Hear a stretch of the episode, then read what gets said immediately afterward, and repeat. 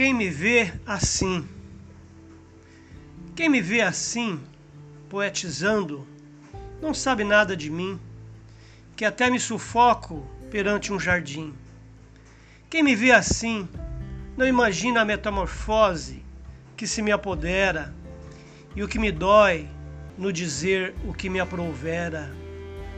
Quem me vê assim pelejando com as palavras, não sabem a facilidade que tenho em domar estas feras.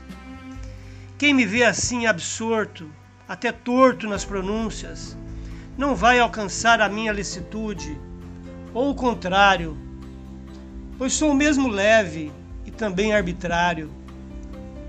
Quem me vê assim pasmo e até eventualmente letárgico, não conseguirá me decifrar, já que os paradoxos moram em mim residência cativa do início e do fim.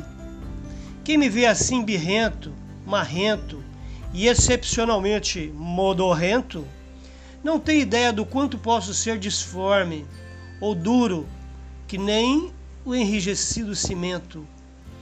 Quem me vê assim disponível e acessível, não poderá jamais descobrir a verdade do meu lado obscuro, onde me deleito no forjar dos elementos do futuro.